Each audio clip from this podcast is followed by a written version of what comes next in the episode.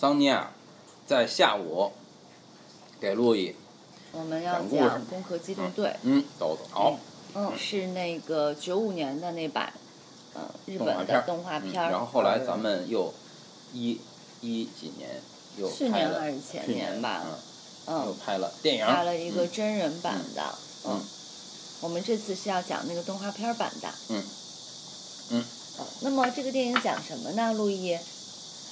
应该怎么形容呢？就是人都变成了一体人，就是人的这种身体都被一层一层的换掉。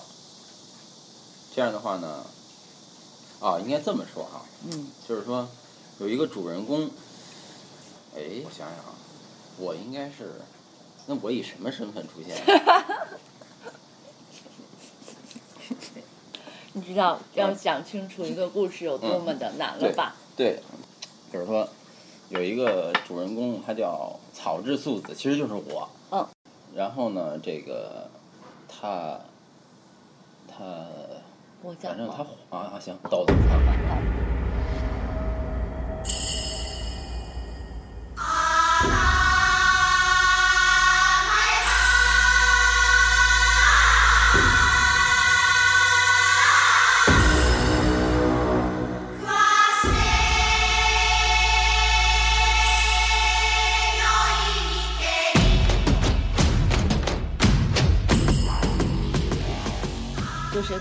说的那个素子，嗯。他一开始出现的时候很丰满、很漂亮，嗯但其实他并不是一个嗯自然的人，哦他是一个对嗯有拥有着这一体的人，就是他的身体是再造的，嗯他可能是机械的，可能也有一部分仿真的，看起来跟真的人一样，嗯。然后但是他有一个属于自己的大脑，嗯或者灵魂，对所以《攻壳机动队》的那个英文就是 Ghost in the Shell。哦就是壳里边的灵魂灵魂。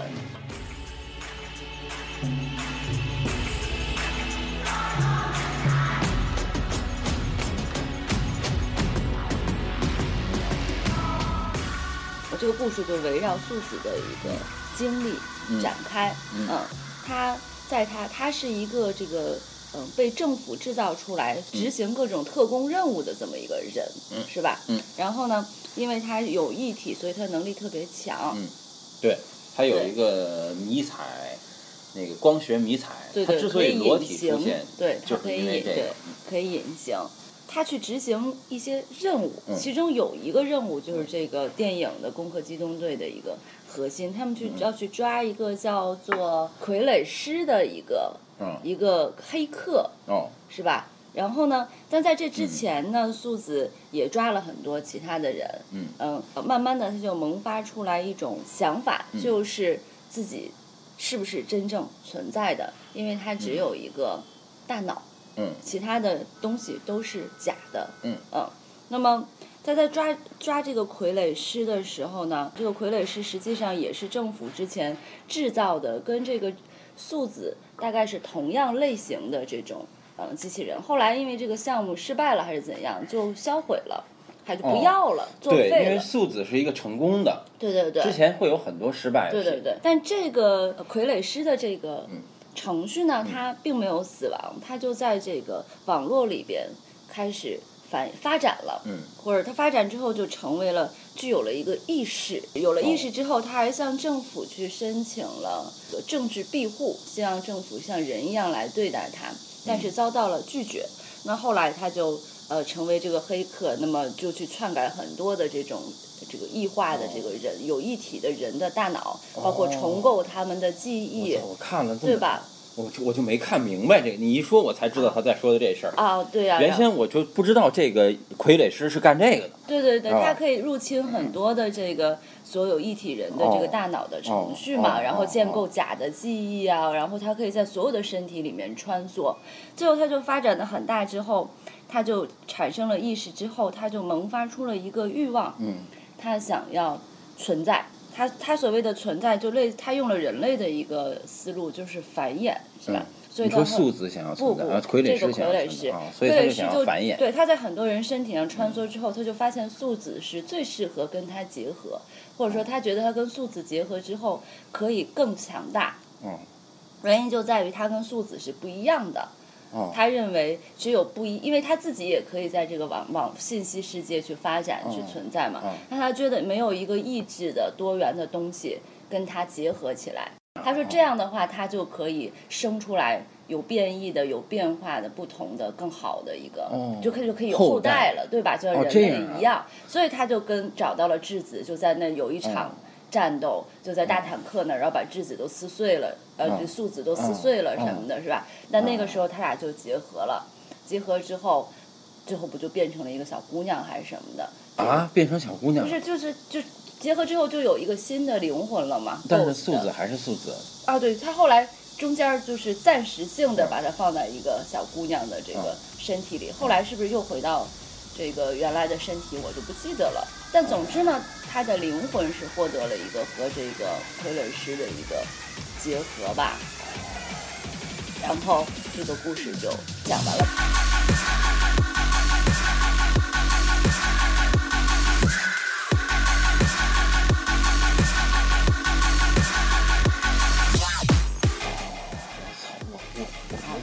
原来是这样。但那个电影里面好像不跟跟没是这样。看过一样。电影里边没有说他俩的结合，就是那个真人版的。哦，电影里面后来就给这个真人版就给素子找了一个妈妈，就是一个真人世界的妈那妈，也是另外一？种方式的，就是那。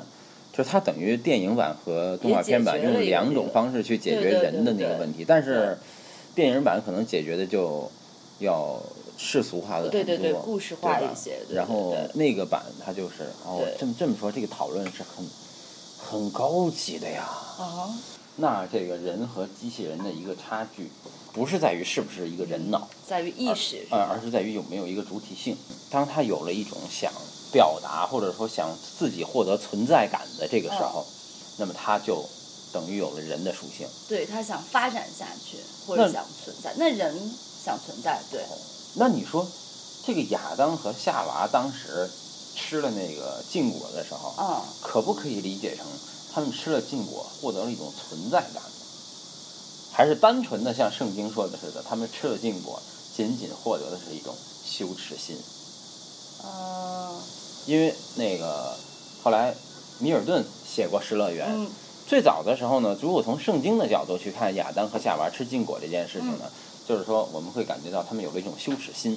嗯但是呢，从这个米尔顿的《失乐园》的角度写呢，就是实际上当他们吃了禁果以后，嗯他们开始云雨，嗯嗯嗯嗯，也就是他们有了这种快感和人的这种欲望，欲望，对，有了嗯欲望。嗯那么这个呢，可能这个在米尔顿的视角里，嗯他可能是亚当和夏娃这个时候开始有了人的力量，嗯嗯。就是有了欲望。原来应该就是被上帝造出来那个有了欲，望的原因就在于不满吧，对，想追追求满足嘛，对所以就变成了人嘛。所有。啊，但是呢，并没有一个描写亚当和夏娃的这个故事哈，嗯就是说他们在写到，就是说在谈到亚当和夏娃作为人的鼻祖原罪，他是从什么时候开始获得了这样一种对自己主体性的存在的追问？认识哈，嗯，的确，或者是说，如果我们从亚当和夏娃的后代里面啊，我们也没有看到一个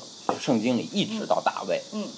到所罗门，嗯。我们没有看到一个人的智慧嗯能够产生出对人的主体是什么的这个追问来。啊，因为主体性的这个概念的产生，那肯定得从启蒙运动，嗯对十八世纪，对，甚至说我们是从十九世纪才开始之。前的人他不会想到这个事情，对因为连写圣经的人也想不到，对，因为这个就牵扯到两种思维方式了。嗯所以说，像《工科机动队》这样的一种，它从机器人的角度去思考人的主体性，所以嗯为什么这里面植入了很多叔本华的理论？嗯嗯嗯因为叔本华之前是不会想这个问题的，嗯嗯在柏拉图的那个时代，对吧？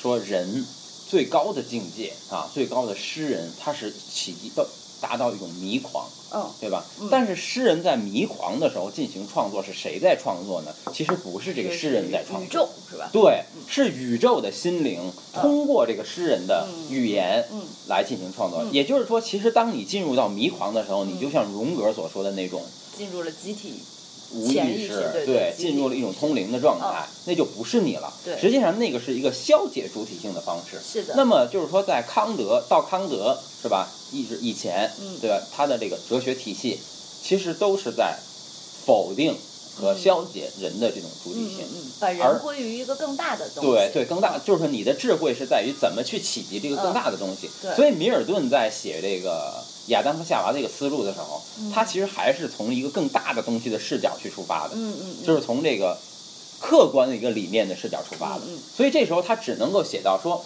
人的欲望，而这个人的欲望，它其实是在这个客观理念的这个范畴里面产生的，嗯嗯对吧？然后到了这个叔本华以后。嗯但因为叔本华那个时候，关于他谈到的人的这个意志啊，嗯就是还没有太，还没有太那个什么呢，还没有太流行。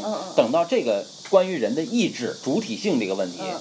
流行起来以后，嗯。这个时候已经是进入二十世纪了。所以这个时候呢，人们已经不太去流行去讨论人与上帝的问题了，所以就把这个问题转移到，因为这时候正好出现机器人了，嗯，所以转移到机器人身上是一个更更有重新再谈论一次我们人跟上帝的关系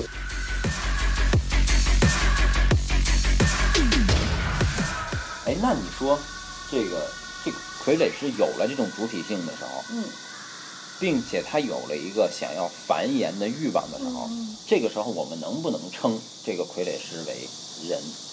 嗯，就是说，那你觉得，如果就算就是说，假如说肯定了傀儡师的这个意嗯，图的话，啊，就是那么他肯定了它的存在。对，肯定了它存在的话，那么这时候它存在了，那这个时候我们再去想，嗯它跟素子的差距是什么？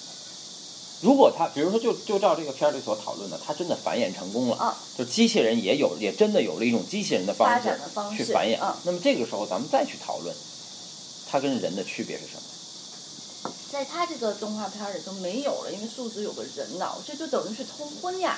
哦哦，机器人和人的通婚，那这样的话他们半对半人，反正他有脑子嘛，可能是个通婚吧，哦要不然傀儡师找他干嘛？哦但肯定不能找全人，全部都是自然的人去跟他结合，那可能生不出数据，没法数据化他俩的融合，是，哦，他俩不就融合到一个数据库里，傀儡师就消失了，进入到素子的这个意识里面了。所以你刚才问的问题是，一个人脑的，我觉得它里边儿最大的一样不一样就是人的这种呃回忆可能是天然形成，这样说也不对，人的回忆也不是天然形成的，人的回忆也是后来建构的，对不对？就是它跟数据是一样的呀。我不知道它跟数据一样不一样，但是当时奥古斯丁就做过这么一番设想，嗯因为奥古斯丁就不知道自己有没有过去。嗯嗯嗯！当他思考人的时候，其实我们包括我们每一个人，其实我们无法去判定我们有没有过去，因为我们无法判定过去是真的发生了，还是我们回忆里有的幻想，就是你根本无法问证明。问别人不就行了吗？嗯我问问你，昨天咱俩干啥了？你就告但是诉我了。但是我也不能说这是我的设定，还是因为这也是我的回忆，也可对，也可能我们都在一个故事里。因为我们在一个共识性里面，就说并不是说并不存在这样一种交流，咱俩都是假的，也就是说对，因为并不存在这样一种交流，就是我是昨天，我是跟我是在我在昨天，你在今天，咱俩交流。如果我现在处在昨天，你问我昨天你发生什么事儿，现在我可以告诉你一个事实，但是嗯我也处在今天我们之间有一个共识的关系，是的，是的。所以我关于昨天的事情也是回忆，所以我们没有办法去证明昨天发生的事情是我们共同的一种回忆，还是它是一个客观时代的发生。嗯嗯所以，关于就是说这个意识是不是被植入的这个问题，嗯人也无法做出回对，答。无法回答。对的，就一个办法就是去见上帝。嗯。但也许，上帝也许也是你的一个设定，也不好说哈。对，所以这个东西，这个现在现在这如果说照着《攻壳机动队》这么演的话，嗯那么就是这我们提出的这个问题人与机器的这种差别，它就陷入到了一个悖论的阶段。嗯，笛卡尔说过一啊个怎么证明自己存在，但也不对，对吧？就我思考的时候证明我是存在的。对，但是那件事情呢，被被就是这个傀儡机器人的行为已经给嗯就是已经用了。嗯，它它存在。对用用笛卡尔的观点，它就存在了，对吧？对嗯，对的，嗯。那么在这种意义上，我们能用什么样的观点去找出这个傀儡机器人嗯和素子的差异性，嗯这个是我关注的。哦好，嗯，到现在我还没有想到没有什么结果。可以解决。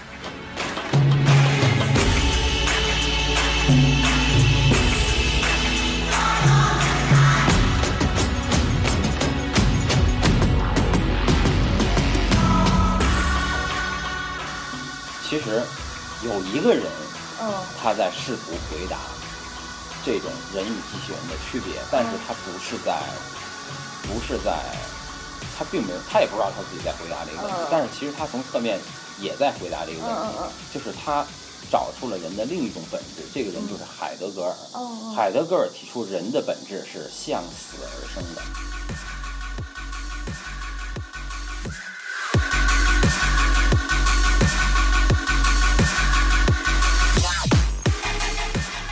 因为以前啊，其实以前你发现人们在开始就是从呃文艺复兴时期以来的炼金术士嗯来说，那么都在追求一种不老和永生。嗯嗯那么其实，呃，虽然说这一直是人的一种愿望，但是我们在想，人是为什么什么思维他会觉得人能够永生的呢？就是在他们的概念里，人是没有时间的限定的，嗯嗯嗯。事物的存在是没有时间的限定的，嗯。它有这么一个概念。嗯。所以呢，就是他才会从一个客观的视角。嗯。因为咱们前面不是在谈笛卡尔也好，康德也好，他们都是从一个客观的视角，就是人以外的灵魂的视角去想问题的嘛。嗯。那么，就比如说我们看到一个，我们养了一个宠物，嗯。这个宠物呢它死了，哦。就这时候人就想啊，它怎么就不能活得长一点呢？嗯嗯他们怎么就不能跟我活得一样嗯长呢？哦对不对明白你是？外外在于他外在于他的思维就会想，他其实完全可以活得再长一点。嗯所以当人想永生的时候，是因为他知道一定在我死以后有一个长于我的时间，嗯嗯嗯所以我才会有永生的这个感觉。嗯嗯如果他认为当我的死的时候，嗯世界就不存在了嗯嗯，如果在他的观念中是这样的话，那么他就不会有嗯渴望永生的感觉。嗯如果真的像笛卡尔说的，我们根本不能证明世界存在，嗯。我们只能证明我们自己存在。那这样的话，你的消失嗯嗯。就是世界的消失。那么在这个状态下，你怎么会可能有永生呢？那么这个时候，人就一定会有一个本质的属性，嗯。就是俄狄浦斯回答的那个东西，嗯。就是过去、现在，嗯。不是不是，就是什么那个童年、青年和老年，嗯。就是人最后一定要消亡。对所以人作为人的一个属性来讲，他从一生下来说，他就怀着一种东西，就是对死亡的恐惧而活的。但是这个对死亡的恐惧，我们不不能理解成是一种生物的本能啊，嗯或者是害怕消失或害怕死亡，而是说，其实，在人核心的思想里面，它是从人的视角去看世界的。嗯人的死亡其实等价于世界的消亡，嗯。所以在这个意义上，人有一个属性，这个属性被海德格尔定为对，不论是草之素子也好，还是这个傀儡机器人也好，他们其实已经消除了这个思维。他俩都不会死，对，所以在这个意义上，等于海德格尔在二十世纪回答了一个嗯。人与类人的区别，就在于这个东西。嗯。而基督教实际上，它一开始就设定和抓住了人的本质，嗯就是这种恐惧感。对，他并没有去要要去消解你的恐惧感嗯，而是把你的恐惧感变成了一种壮美的东嗯西。嗯嗯嗯，就是怀着这种恐惧的生存，是一种伟大的人格力量。嗯嗯哦，是的，是的，嗯，所以说，嗯，他们那些 AI 肯定没有信仰的，对吗？他们搞不了这些，因为他就他们不会。，我们说他们可能这一点是他们跟人的差距，对呀但是呢，他们可能会成为另一种主体，就是另一种人以外的主体，嗯不是人的主体。嗯那么既然它成为一种不是人的主体，它就有可能产生一种不是人的信仰。啊，就我们都理解不了，对对对我们这就是人种人理解以外的信仰对哦对对对他们可能是要干个什么别的。对，所以我们如果说在后面的这种类人的嗯电影里的话嗯，其实我们可以讨论一下这种嗯人以外的多元主体性的嗯信仰问题。